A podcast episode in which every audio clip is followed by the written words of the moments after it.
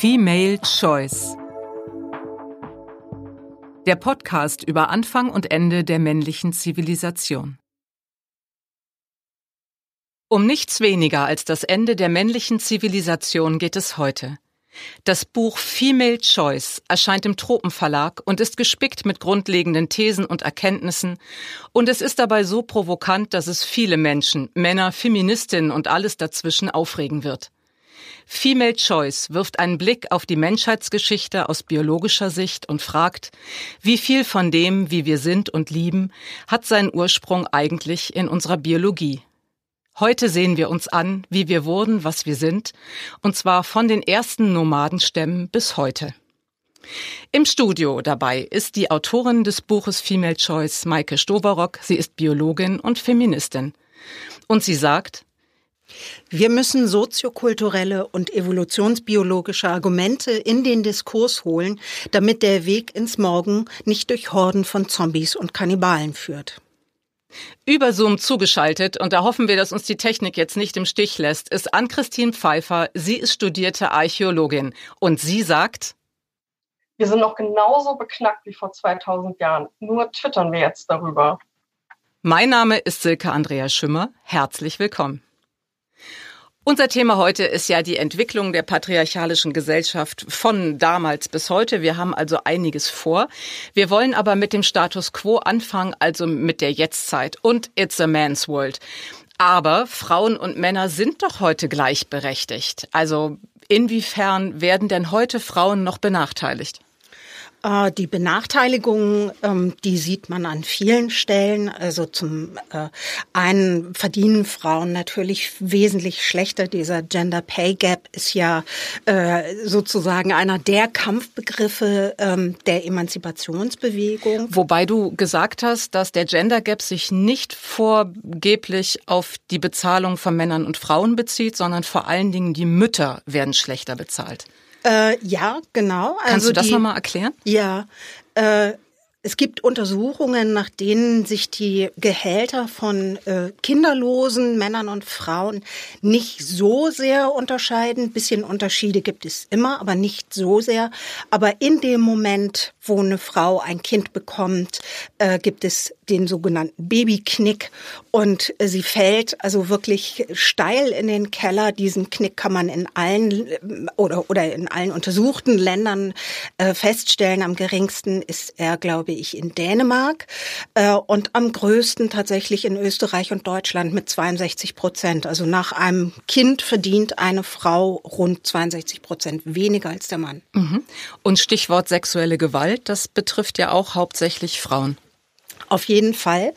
Äh, acht bis neun von zehn Opfern sind weiblich, acht bis, äh, acht bis neun von zehn Tätern sind männlich. Und äh, auch wenn die Gleichberechtigung auf dem Papier, also im Gesetzbuch existiert und äh, natürlich alle äh, sexuell motivierten Taten äh, und Vergehen ähm, strafbewehrt sind, zeigt sich in der Realität doch oft, dass äh, es sehr schwer ist, äh, Männer tatsächlich auch zu verknacken für Übergriffe, weil entweder die Frauen, die Opfer äh, unglaubwürdig gemacht werden oder oder es wird ihnen unterstellt, dass sie sowieso mit vielen Männern schlafen, als wäre das sozusagen eine Entschuldigung dafür, dass sie Opfer werden.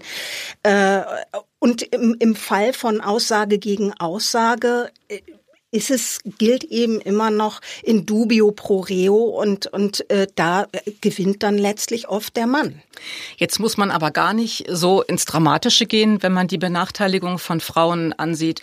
Ähm, sondern man kann auch ganz profan im Alltag nachsehen, also Stichwort medizinische Diagnostik oder mhm. Gurtsysteme im Auto mit der entsprechenden Überlebenschance oder auch Küchenarbeitsplatten. Ja. Was haben Küchenarbeitsplatten denn äh, mit der Benachteiligung von Frauen zu tun?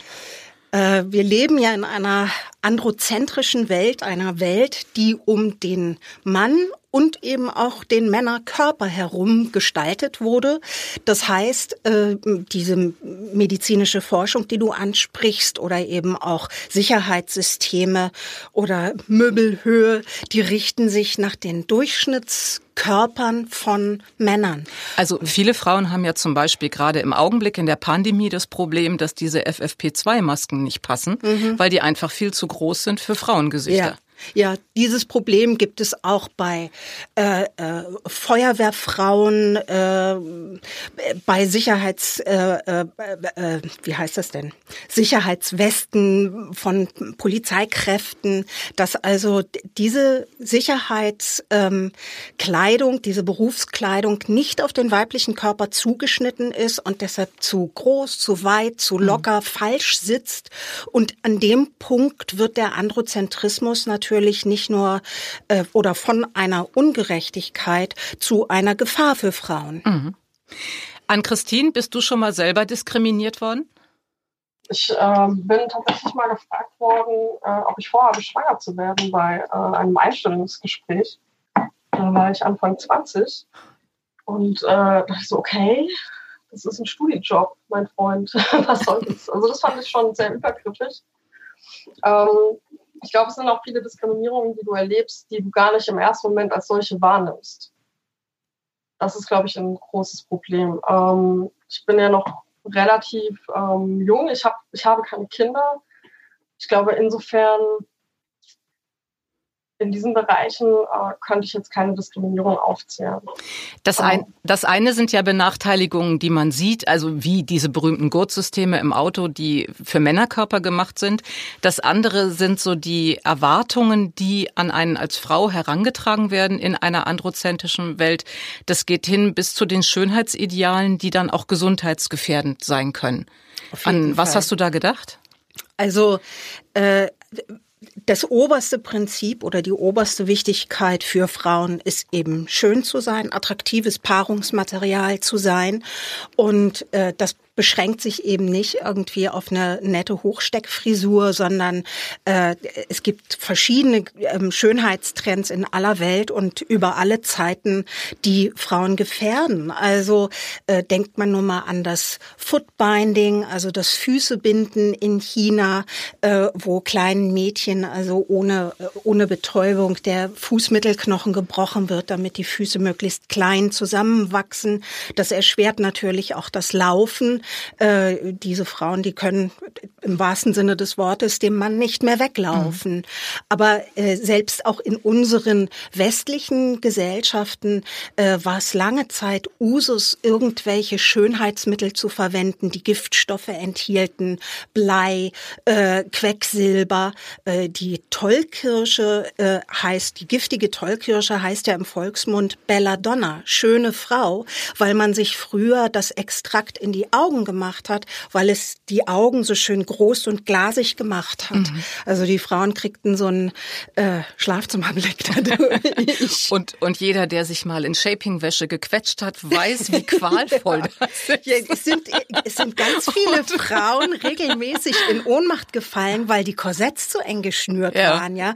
Also weil da wirklich auch die inneren Organe nicht mehr ausreichend mit Blut und Sauerstoff versorgt wurden. Was war denn das Extreme? Frage an euch beide. Das Extremste, das ihr jemals gemacht habt, um für Männer attraktiv zu sein? Oh. Ich glaube, also ich sage jetzt mal so ganz uneitel, dadurch, dass ich äh, relativ normschön auf die Welt gekommen bin und sehr schlank war, äh, habe ich nie viel machen müssen. Ich habe natürlich in meiner Pubertät, als dann so die ersten Schwangerschaftsstreifen kamen und äh, Dellen in den Oberschenkeln, habe ich mir auch diese ganzen scheiß Beauty-Produkte gekauft in der Drogerie, wo es hieß, bitte machen Sie dreimal am Tag Massageroller, dann geht die Zellulite weg, weil ich halt keinen Bock hatte, Sport zu machen. Und diese Schönheitsprodukte, da hake ich mich direkt mal ein, die yeah sind ja auch, wenn es die für Männer und Frauen gibt, sind die für Frauen um ein Vielfaches teurer. Ja. Also ein Frauenrasierer ist genau das gleiche wie ein Männerrasierer, nur in Pink, kostet aber das Dreifache. Ja. Genau, das ist eben auch Teil dieser wirtschaftlichen Benachteiligung, dass Frauen eben nicht nur weniger verdienen, sondern oft zahlen sie auch mehr mhm. für die gleichen Produkte, weil man Frauen eben oft äh, versucht, mit einer Ware auch ein Gefühl zu verkaufen und Gefühl an sich ist dann schon irgendwie den Aufpreis wert. Und natürlich werden diese höheren Preise aber auch verschleiert. Die Produkte stehen natürlich nicht direkt nebeneinander im Regal. Das würde natürlich jedem auffallen, sondern stehen in verschiedenen Regalen, Männerregal, Frauenregal äh, oder auch die, die Flaschengröße ist gleich, aber die Menge unterscheidet sich zwischen Männern und Frauen. Ja, man wird zur Kasse gebeten. An Christine, das Extremste, das du jemals gemacht hast? Das ist jetzt ein bisschen schwierig, ähm, weil ich lesbisch bin. Ich habe, ähm, ich glaube, das Extremste, was ich tatsächlich mal ähm, für meine erste Beziehung mit einem Mann gemacht habe, ich habe für den mal äh, ab und zu mal dann doch Röcke angezogen. Aber das war es dann auch schon. Also ähm, ich habe nie explizit gehungert, zum Beispiel für einen Mann. Ähm, Schönheitsdruck ähm, bei lesbischen Frauen gibt es garantiert auch. Ähm, allerdings, ich war da immer eher so der, ich komme in Jeans und Bandshirt und äh, dann hast du Pech gehabt, wenn dir das nicht gefällt. Hm, sehr also, gut. ich bin auch, also ich hatte auch nie so das Bedürfnis danach, mich zu schminken oder so für, für mich einfach. Jetzt haben wir mal so all die Missstände angerissen. Da könnte man natürlich noch Stunden drüber reden, aber äh, wir haben es jetzt mal anskizziert. Ein großer Aufreger in der ganzen Feminismusdebatte ist ja die gendergerechte Sprache, also mhm. Ärztinnen mhm. und Ärzte oder medizinisches Personal oder wie immer man es auch nennt. Wieso ist das so ein Aufreger und wieso kann das helfen, die Bilder im Kopf zu bewegen hin zu einem gleichberechtigten Männer-Frauen-Bild? Ähm, also warum es so ein Aufreger ist, ich glaube, die Antwort ist bei allen großen Veränderungen in der heutigen Zeit gleich. Es gibt einfach äh, ganz viele Männer, die Angst haben, etwas Bekanntes zu verlieren. Ähm, die Sprache ist männlich geprägt. Das generische Maskulinum, bei dem man eben nur die männliche Form benutzt, aber angeblich alle mitmeint, äh, das ist sozusagen auch ein, ein eine Art Deutungshoheit, ein Monopol über die Deutungshoheit von Sprache, das die Männer bisher haben. Und äh, wenn Frauen jetzt sagen, hey, es gibt aber auch äh, viel viel mehr äh, weibliche Ärzte, das es kann nicht sein, dass immer nur das männliche Geschlecht mich mitmeint. Ich möchte ich möchte meinen eigenen äh, ich möchte meine eigene Bezeichnung haben, vor allen Dingen, weil es ja das männliche und weibliche in der Sprache, das gibt es ja. Also das geht jetzt gar nicht vorrangig darum, neue Geschlechter einzuführen oder neue Sprachregelungen, sondern der und die, das ist einfach, äh, gehört zu unserer Sprache. Und bei Menschengruppen dann eben immer nur von der zu sprechen, äh, da, da fehlt einfach was. Und äh, ja, deshalb, also ich gendere mit diesem äh, Glottal, wie heißt er, Glottalstopp. Äh, also wenn Was man, ist ein Glottalstopp? Naja, wenn man sozusagen die kurze Pause spricht, zum Beispiel äh, ZuhörerInnen. Ah, mh. so. Also, dass man einfach klar macht, hier ist ein kleiner, äh, hier ist eine kleine Leerstelle, an der sozusagen jedes Geschlecht gemeint ist. Ähm, Soweit bin ich selbst, gestehe ich noch nicht, aber ich, äh, ich habe mir große Mühe gegeben, auch in dem Buch tatsächlich dann auch weibliche und männliche Formen dort zu verwenden, wo sie angemessen sind. Und äh, auch beim Twittern, da ertappe ich mich jeden Tag darüber, dass ich heute einfach darüber nachdenke, bevor ich eine Berufsbezeichnung äh, verwende, meine ich damit jetzt ein Mann, eine Frau oder beide? Und wenn ich beide meine, dann sage ich eben Ärztinnen und Ärzte. Wir machen einen ganz großen Sprung von hier und heute zu den frühesten Nomadenvölkern, wo die Matrifokalität vorherrschte. Matrifokalität, das habe ich gelernt, ist nicht das gleiche wie das Matriarchat. Erklärst du mal den Unterschied? Also Matriarchat ist ja im Grunde genommen eine Herrschaftsform. Also eine Gruppe von Menschen übernimmt die Macht über oder entscheidet über die gesamte Gruppe. Ähnlich wie das Patriarchat, bei dem die Männer über die Gruppe entscheiden. Und Matrifokalität hat erstmal gar nichts mit Macht zu tun, sondern das bedeutet einfach nur, dass die die, die Gruppengemeinschaft äh, ihre Entscheidungen, die, die täglichen Notwendigkeiten an der Mutter-Kind-Einheit ähm, ausrichtet, sag ich mal. Also Beispiel, die Gruppe zieht einer Herde hinterher und wenn die Mütter stillen müssen, wartet die Gruppe, bis die Kinder gestillt Zum sind. Zum Beispiel, also ob das tatsächlich so, so praktisch so funktioniert hat, äh, das weiß ich nicht. Aber das stimmt. Die Kinder, die waren eben äh, an sehr ähm, bestimmte Bedingungen gebunden. Die Versorgung der Kinder war an Bedingungen gebunden, weil die äh, Mütter natürlich auch verletzlich sind. Die Kinder sind verletzlich. Das heißt, da müssen bestimmte Sicherheitsaspekte einfach abgedeckt sein. Und ähm, diese Sicherheitsaspekte haben oberste Priorität. Und zwar ohne, dass die Frauen sagen, äh, ich bin hier die Mutter, ich bin der Boss, du hast jetzt mir zu gehorchen, sondern das Überleben der Kinder war in aller Interesse. Also es ist ja sozusagen das evolutionäre Urprinzip, überlebensfähigen Nachwuchs zu gebären. Und da haben natürlich die Männer wie die Frauen ein, ein Interesse daran, dass die Kinder überleben. Dass die Frauen in dieser Matrifokalität einen anderen Stellenwert hatten, das haben wir gerade gehört. Das ist ja auch immer ein großes Argument in feministischer Forschung, diese sogenannten Steinzeitfiguren. Also die bekannteste ist die Venus von Willendorf, wo ähm, sehr ausgeprägte Gesetze Gesäße, sehr ausgeprägte Brüste zu sehen sind. Und das wird in feministischen Kreisen immer gerne als Muttergöttin interpretiert. Aber es gibt auch die These, das seien eher steinzeitliche Pin-ups, also um die Männer anzuregen. An Christine, du als Archäologin, was stimmt denn nun?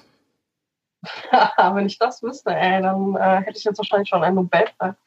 Ähm, das Problem ist bei solchen archäologischen Funden ist, dass wenn du was nicht einordnen kannst, und das ist schon fast ein Running Gag ähm, bei den Kolleginnen und Kollegen draußen im Feld, dann ist es wahrscheinlich was Sakrales. Also wenn du einen Gegenstand findest, den du nicht direkt einordnen kannst in, ah, das ist ein Teller, der ist wahrscheinlich zum Essen, sondern hm, könnte vielleicht auch ein Ritusgegenstand sein. Bei den Venusfiguren ist halt insofern interessant, dass sie sich halt untereinander alle relativ ähnlich sind. Da kann man natürlich schon denken, okay, das ist wahrscheinlich vielleicht wirklich soll es eine Gottheit darstellen. Wobei wir wissen nicht, ob die äh, Menschen zu der Zeit, wo die Venus ähm, von Willendorf entstanden ist, ähm, ob die Bild von ihren Göttern hatten, so wie das zum Beispiel die Griechen hatten, die ja sehr ähm, tolle Statuen gefertigt haben und Bilder gefertigt haben von ihren Göttinnen und Göttern. Das wissen wir nicht. Ich fand es ganz cool, ähm, dass du das geschrieben hast, dass das quasi ja wirklich wie, wie steinzeitliche Pornografie ist weil mir dann auch wieder eingefallen ist, dass wir auch eine, immer mehr Funde haben von ja tatsächlich ähm, Penis, äh, also Bilden aus Stein, mhm. ähm, die auch oft in so wahrscheinlich neuzeitlich, steinzeitlichen Kontext auftauchen. Und ich finde es, ich finde es nicht so abwegig zu sagen, okay, das ist, ähm, ist vielleicht wirklich so ein bisschen, ah, hier, guck, ist meine neue sexy Venus-Figur. Wir sagen ja auch, Venus ist ja auch eigentlich eine römische Göttin. Ja, also ja, ja. Ist halt auch schwierig ja. ähm, zu sagen, das ist eine Venus. Ja. Bei den frühen Nomadenvölkern herrschte die Female Choice, also die Damenwahl in äh, der, also in der Partnerschaft kann man da kaum sagen, also in der Fortpflanzung. Ähm, ich wiederhole das nochmal ganz kurz für die, die die erste Folge noch nicht gehört haben.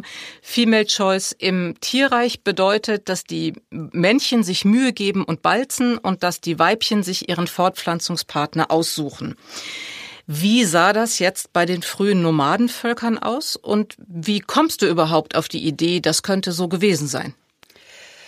Also äh, es ist natürlich schwierig, direkt sozusagen Rückschlüsse zu ziehen zu einer Welt vor 20.000 Jahren. Die archäologischen Funde sind äh, bisweilen mager. Äh, und es gibt auch nicht mehr viele naturnah lebende Völker heute, die die nomadische Lebensweise äh, trotz Missionaren und trotz europäischer Kolonialwut beibehalten haben. Aber so Hinweise kann man eben finden. Es gibt mitunter arrangierte Ehen auch dort, aber die äh, werden dann eben von den Müttern der Bräute sozusagen arrangiert nach Kriterien, die für Frauen wichtig sind. Und damit ist es dann auch ein großer Unterschied äh, zu den späteren Zwangsehen, die die patriarchale Zivilisation den Frauen aufgedrückt hat. Also äh, ich vermute, Männer und Frauen haben sich äh, freiwillig zusammengetan aufgrund einer tatsächlichen Anziehung, eines tatsächlichen Begehrens und äh, haben dabei aber eben auch sehr stark auf ihre natürlichen sexuellen Bedürfnisse gehört. Das heißt also, wenn eine, eine Frau äh, ihr Kind drei, vier Jahre gestillt hat und dann äh, gemerkt hat, so wird langsam Zeit für ein zweites, äh, dass sie dann eben auch sich durchaus einen anderen Partner gesucht hat. Ähm, auch die Monogamie äh, ist jetzt nicht so verbreitet. Es, es gibt in vielen Kulturen monogame Partnerschaften, die lange dauern, also wirklich nur zwei Partner miteinander äh, leben. Aber äh, die, das ist nicht die Regel, das ist eher die Ausnahme. Und oft kommt es dabei auf zum einen Verfügbarkeit von Ressourcen an, also ob sozusagen äh, der Mann auch genügend ranschleppt, um, um äh, beide Frauen und ihre Kinder ernähren zu können und äh, zum anderen eben auch die Einwilligung der ersten Partnerin. Aber vor 10.000 Jahren wurde dann alles anders. Da fing dann so langsam das Patriarchat an. Ann-Christine, du hast gesagt, das Umbruch zum Patriarchat sei die interessanteste Phase der Geschichte. Wieso findest du das? Ähm, erstmal, weil wir kaum wirklich wissen, ähm, was genau passiert ist. Und ähm, weil das halt so ein krasser Eingriff ist in ähm, das Leben vorher. Also diese, diese wirklich diese Sesshaftigkeit, dass du anfängst, du sagst jetzt, okay, das hier ist jetzt erstmal mein Land, da baue ich jetzt hier meine, meine Hütte hin, wie auch immer die aussehen mag, und die bleibt länger stehen als ein paar Monate oder ein paar Wochen, sondern man beginnt dann auch ähm, auch ganz neue Techniken zu entwickeln im Bauen und so weiter. Und alles verändert sich, weil auf einmal musst du dann noch so Dinge machen wie, okay, wenn ich jetzt nicht mehr alle drei Wochen quasi zu einem neuen Platz ziehe, weil ich weiß, dass da in einer bestimmten Zeit sind da vor allen Dingen Hirsche oder dann gibt es da besonders viele Beeren und Wurzeln, dann musst du auch so Sachen lernen wie Haltbarkeit machen von Nahrung oder so. Und zwar in einem ganz anderen Stil als ähm, vorher. Und das ist halt so super spannend, weil sich da dann all das, was wir heute auch noch kennen, keine Ahnung, ich meine, diese Konservendose, irgendwoher muss das ja kommen. Mhm. Also, und da fängt das alles an. Und es gibt halt keine schriftlichen Zeugnisse. Das ist halt auch das Interessante, also, dass du halt keinen kein Papyrus oder eine Steintafel hast, wo drauf steht, hallo, heute am so und so vielten, wie auch immer die Zeit recht da war, habe ich mein erstes Haus gebaut. Und bei, dann leben wir jetzt so und so zusammen. Bei der Konservendose hake ich direkt mal ein, denn die Feuerstelle beziehungsweise die Frage, wo die Feuerstelle ist, hat einen Einfluss darauf, wie sich das Patriarchat entwickelt hat. Äh, ja, wobei ich glaube, dieses, also am Anfang äh, wurde eben äh, die, die Nahrung zentral gemeinschaftlich zubereitet. Also jeder bringt seine Erträge sozusagen zusammen und man verarbeitet das dann gemeinsam.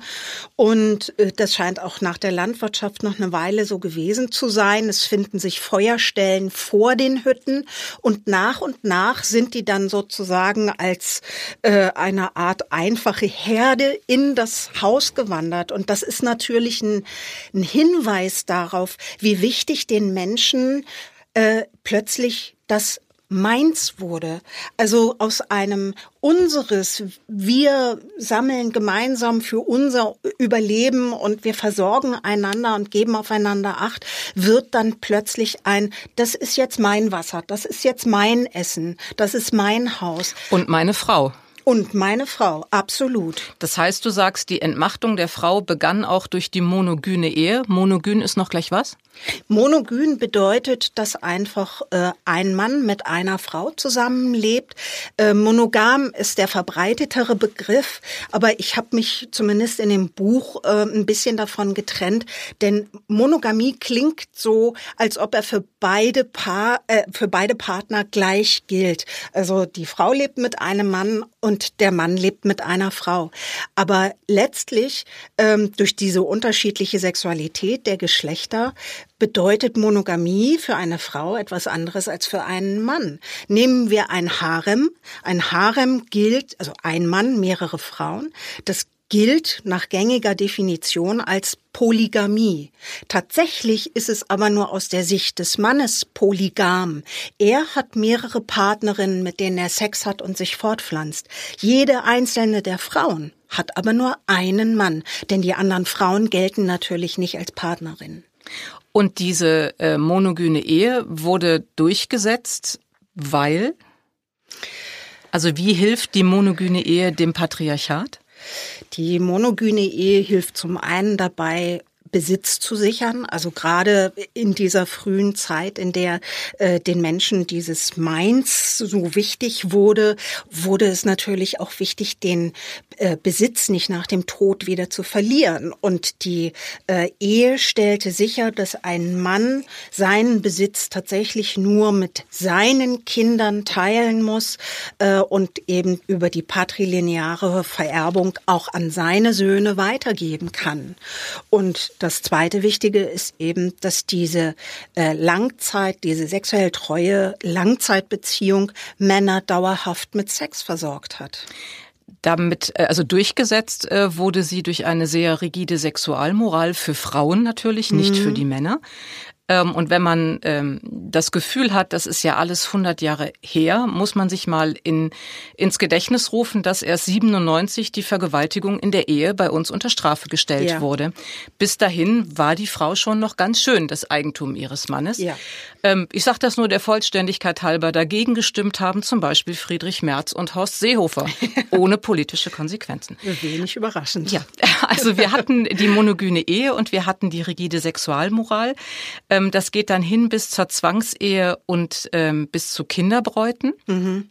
Und da fand ich das sehr interessant, dass du gesagt hast, diese Zwangsehe versorgt zwar Männer lebenslang mit Sex, aber es hat ja auch für Männer einen traumatischen Aspekt, nämlich den, dass sie eigentlich nie eine begeisterte, untraumatisierte Frau im Bett haben. Ja. Also wie begeistert soll eine Frau sein, wenn sie mit zwölf verheiratet wird an einen Mann, der dreimal so alt ist, den sie nicht kennt? Richtig Spaß machen kann das nicht. Nee, genau. Also es ist tatsächlich diese äh, Ehesexualität, die ist tatsächlich sowas wie eine Grundversorgung. Und äh, Grundversorgung bedeutet immer nur das Minimum. Und äh, also das, was der Mann oder wonach sich der durchschnittliche heterosexuelle Mann am meisten sehnt, eine leidenschaftliche Partnerin mit einer starken Libido, die ihn aufrichtig begehrt, die ihm auch mal die Klamotten vom Leib reißt und äh, wo er nicht irgendwie äh, dreimal im Monat äh, an der Türschwelle kratzen muss, um ein bisschen Zärtlichkeit zu bekommen, die hat der Mann sich eigentlich mit dieser Zwangsehe selber verbaut. An Christine, du hast dich äh, mit dem Frauenbild in der Antike beschäftigt und da stellt sich heraus, dass Frauen äh, seit dem äh, Einsetzen des Patriarchats eben nicht durchgängig machtlos und unsichtbar waren. Du hast da vor allen Dingen auf die Priesterinnen, die Hetären und die Göttinnen verwiesen. Kannst du das ein bisschen erklären? Also ich glaube, das ist gerade, wenn man äh, über Religion spricht, in der Antike halt noch interessant, dass du halt ähm, an Poly äh, einen vielfachen äh, Götterhimmel hast, in dem es auch sehr viele wichtige Göttinnen gibt. Das ist, hast du ja auch angesprochen, Maike, dass äh, in diesem ähm, Götterhimmel dann halt auch immer noch eine Frau am Ende doch über Mann stand, weil am Ende will sich dann auch niemand mit Athena anlegen. ja. Also ganz ehrlich. ähm, das ist halt insofern, glaube ich, wichtig, weil du dann auch, aber auch als Frau äh, eine gewisse Orientierung hast, dass du ähm, gucken kannst, okay, welche Göttin steht mir zum Beispiel am nächsten. Ähm, das gängige Bild ist ja eigentlich zum Beispiel, dass Hera, die ähm, Frau, die Schwester von Zeus, ähm, eine super eifersüchtige Alte war, ja, die ständig und komplett über alles ähm, ausgerastet ist, was Zeus gemacht hat. Ja, das war wahrscheinlich, ist es aber auch eher ein Bild, was sich äh, im späteren Verlauf der Antike auch erst entwickelt hat. Aber rein rein erotisch gesehen, also diese Priesterin und Göttin gab es natürlich, da, also oder die die Vorstellung davon gab es. Aber wenn man sich jetzt zum Beispiel die Kunstgeschichte ansieht, dann sieht man kaum weibliche Körper, sondern Penisse überall quasi seit, seit der Antike, also im Grunde heute bis Facebook, Dickpics. Also einmal die Woche ja. muss ich da durch. Super. Männer, lasst es.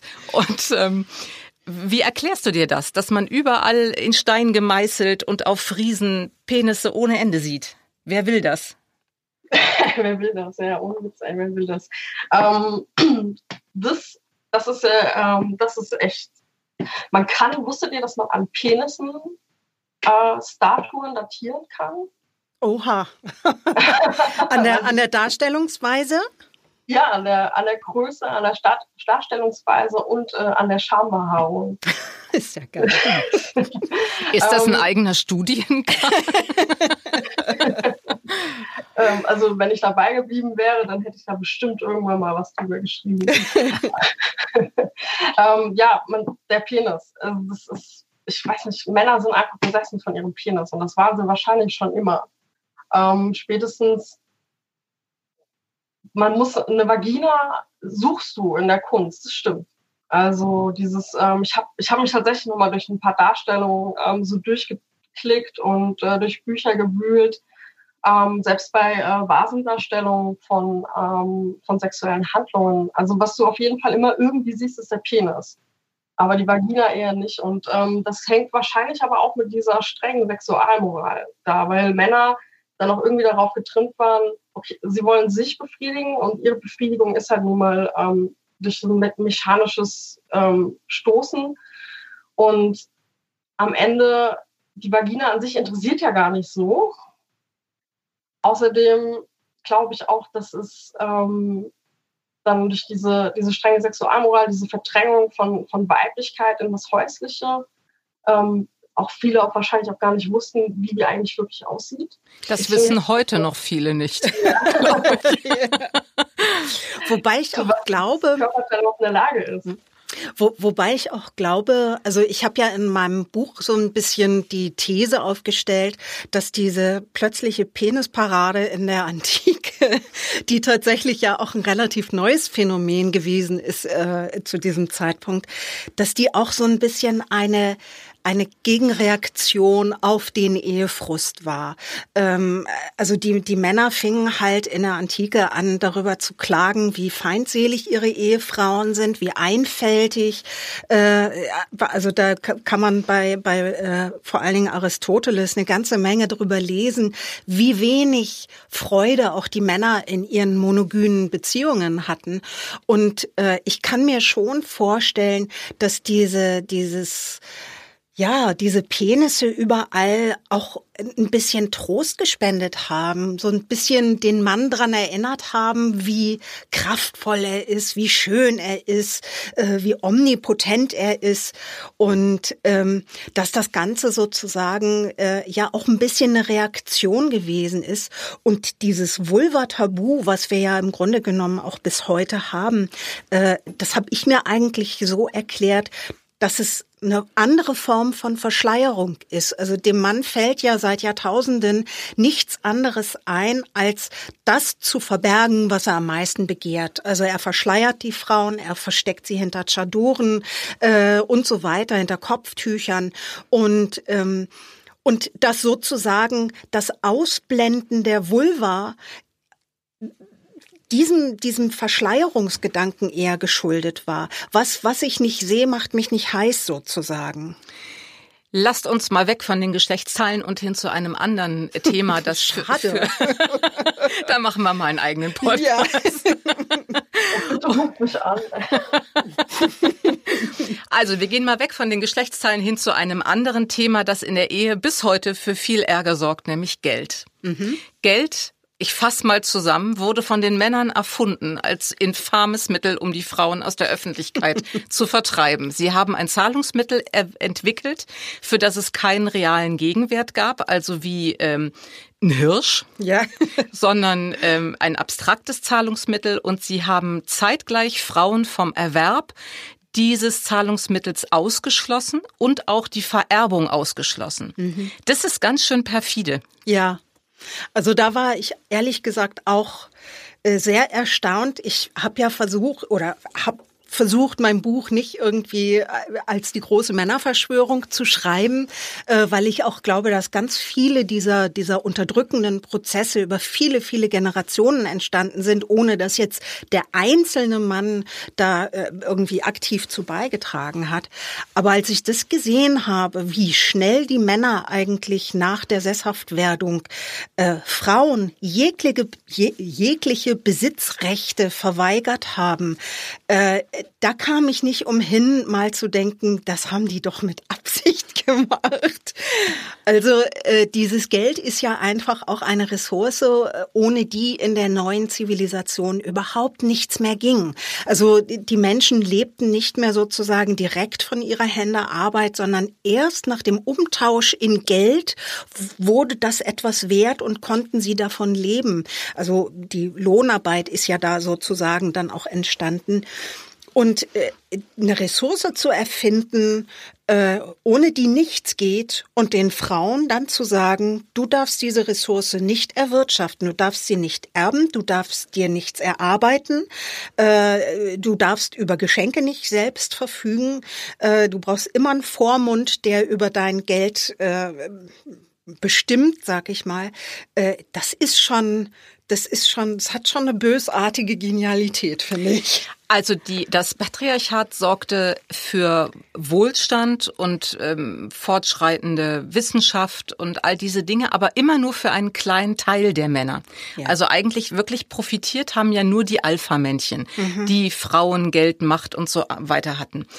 Die frustrierten, frauenlosen Männer wurden quasi mit Brot und Spielen abgelenkt, als da wären Krieg, Prostitution und Pornografie. Mhm. Und im Grunde, Maika, hat sich da bis heute nichts dran geändert, denn mhm. die größte Pornosammlung, die es gibt auf der Welt, gehört immer noch dem Vatikan. Sehr schön. Also ja, es ist tatsächlich so, diese Patriarch, äh, pat, patriarchale Zivilisation, die hat äh, es, es, klingt immer ein bisschen so, als ob die Männer die großen Gewinner sind. Und natürlich hat die patriarchale Zivilisation Männern mehr Vorteile gebracht als Frauen. Aber wirkliche Gewinner äh, sind tatsächlich nur wenige wohlhabende Männer, die dann eben auch über den Rest äh, der Menschen, der Männer, der Frauen äh, herrschen, die bestimmen, die ihre Kampf- und Arbeitskraft ausbeuten. Also es gibt im Grunde genommen zwei Verlierer äh, äh, unter oder Verlierer der patriarchalen Zivilisation. Das sind einmal Frauen und das andere ist das Proletariat. Und das eigentlich bis heute, wenn man sich anguckt, dass vor allen Dingen Männer von Dingen wie Alkoholkonsum, Herzinfarkten, kürzere Lebensdauer und Suiziden betroffen sind. Ja. Also so richtig glücklich macht das Patriarchat nicht wirklich. Nein. Und wenn ich, ich muss da immer dran denken an diese extrem erfolgreiche Serie Mad Men, die in den 60er Jahren spielt, also zu einem Zeitpunkt, als das Patriarchat noch ganz in Ordnung war. Also Männer hatten äh, das Sagen und die Frauen standen am Herd. Jede männliche Figur in dieser Serie ist alkoholkrank, kurz vorm Herzinfarkt und zu Tode frustriert. Ja. Also richtig Spaß macht es nicht. Nee. Auf gar keinen Fall. Also gerade die, die Zahlen zu mentaler und physischer Gesundheit sind da sehr erschreckend. Äh, Männer lernen eben in dieser Zivilisation äh, nicht auf ihren Körper zu achten, auf ihre Gesundheit zu achten, äh, ihre eigenen Grenzen kennenzulernen und einzuhalten, sondern die drücken einfach viele negative Empfindungen einfach weg. Und äh, mit Alkohol, mit Drogen, mit äh, Extremsportarten, also was es da alles für putzige äh, Hobbys gibt, die vorrangig von Männern betrieben werden. Und äh, ja, die Quittung ist eben tatsächlich eine kürzere Lebenserwartung und vor allen Dingen auch extrem viel höhere Suizidraten unter Männern. Jetzt gibt es noch einige Dinge, die ich an dem ganzen Konzept nicht verstehe. An Christine, ähm, die Frauen, haben wir gesagt, wurden mit der Sesshaftwerdung aus der Öffentlichkeit entfernt. Da frage ich mich, warum haben die Frauen das mit sich machen lassen? Also hatte das Patriarchat auch irgendwelche Vorteile für Frauen? Also so streng ähm, würde ich es gar nicht sagen, ähm, weil die, die Frau, also Frauengeschichte ist ja auch noch so ein Fach, was relativ in den Kinderschuhen steckt, gerade für die Antike. Da hat auch die Archäologie noch einiges aufzuholen, weil die, die Otto normale Römerin verschwindet nicht in ihrem Haus. Das kann die sich gar nicht leisten. Oder ihr ähm, Vater oder ihr Mann. Die muss arbeiten gehen. Die ist dann Gemüseverkäuferin oder so auf, der, ähm, auf dem Forum. Ähm, der Vorteil für eine Frau in der antiken Welt im Patriarchat liegt möglicherweise dann darin, dass du halt ähm, ist, je nachdem, in welchem Stand du heiratest, dir tatsächlich nicht so viele Sorgen drum machen musst, ähm, um äh, Ernährung, um Kleidung. Du kannst auch davon ausgehen, dass du äh, Zugang hast zu auch einer Gesundheitsversorgung. Was, wir wissen ja, dass äh, im Römischen Reich es auch sehr, sehr gute Ärzte gab. Ähm, und das ist natürlich dann auch Gutes für deine Kinder, in so einem sicheren Haushalt groß zu werden. Du sagst also, dass der, dass der Lebensstandard ein Argument war, also gerade wenn man äh, ab der Antike bis heute das Leben vergleicht mit dem der Nomadenvölker, ähm, da frage ich mich doch, wären wir ohne Patriarchat überhaupt so weit gekommen? Das ist eine sehr, sehr gute Frage. Ich, äh, ich bin vorsichtig bei der Beantwortung, aber tatsächlich glaube ich, dass für diese Zivilisation, so wie wir sie heute kennen, mit Lohnarbeit, mit Privathaushalt, äh, mit steilen Staats- und Unternehmenshierarchien, dass die Unterdrückung der weiblichen Sexualität eine Voraussetzung war. Was kein schöner Ausblick ist. Nein, da war ich jetzt auch eine Sekunde ganz sprachlos. Ähm, du hast eben gesagt, dass, ähm, dass das Patriarchat vor allen Dingen Vorteile hat für die privilegierten Männer, also für die, die Zugang hatten zu Geld, Macht, Frauen. Wenn aber das Prekariat oder die nicht so privilegierten Männer genauso unter den Alpha-Männern leiden wie Frauen, warum machen dann nicht die nicht privilegierten Männer mit den Frauen gemeinsame Sache? Anni, willst du? Naja, sie könnten ja privilegiert werden. Also der also Aufstiegswille steht der Solidarität im Weg. Auf jeden Fall. Ja, ich glaube, das ist der entscheidende Faktor. Ganz viele Männer, denen es in dieser, in diesen Hierarchien schlecht geht, die träumen nicht von einem gerechteren System, sondern die träumen eher davon, auch mal ganz oben zu stehen in diesen Hierarchien. Also die, die glauben eben, irgendwann kann ich es schaffen und dann habe ich, dann habe ich Wohlstand und dann gucken die Frauen mir auch mal hinterher.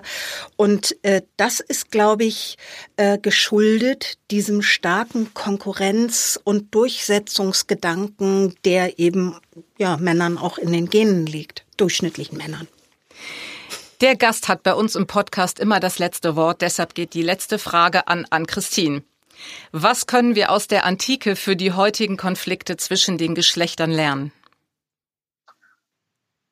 Um, ähm, der Konflikt ist nicht neu, aber wir können ihn besser lösen als in der Antike, weil wir mehr wissen als die antiken Autoren ich glaube, dass wir den großen Vorteil haben, dass wir jetzt, also ich glaube, so seit den 60ern, 70ern ähm, es immer wieder und auch vor 100 Jahren immer mehr Wellen gibt, wo Frauen über ihre Rechte sprechen, wo sie Rechte einfordern und so weiter. Und ich glaube, dass wir jetzt gerade eine Zeit erleben, ähm, die sehr gut ist, um über Frauenrechte zu sprechen, weil generell sehr viel im Umbruch ist und aus der Antike mitnehmen, sollten wir auf jeden Fall, dass es nicht hilft, mehr Penisse an die Hauswand zu malen, damit Frauen vielleicht irgendwann den Penis attraktiv finden, sondern dass es vielleicht eher hilfreich ist, den Frauen zu sagen, ja, wir haben gleiche Rechte ähm, und ihr werdet die auch leben können. Und ähm, es wird, nicht mehr beim Einstellungsgespräch gefragt, wann du bitte vorhast, schwanger zu werden. Das war Female Choice, der Podcast über das Ende des Patriarchats. Heute haben wir uns über die Entwicklung von der nomadischen zur heutigen Gesellschaft unterhalten und festgestellt, früher bzw. ganz früher war nicht alles besser, aber manches schon. Danke an Maike Stoverock und an Christine Pfeiffer. Ich sage auf Wiedersehen und Sie da draußen, kommen Sie gut durch die Paarungszeit.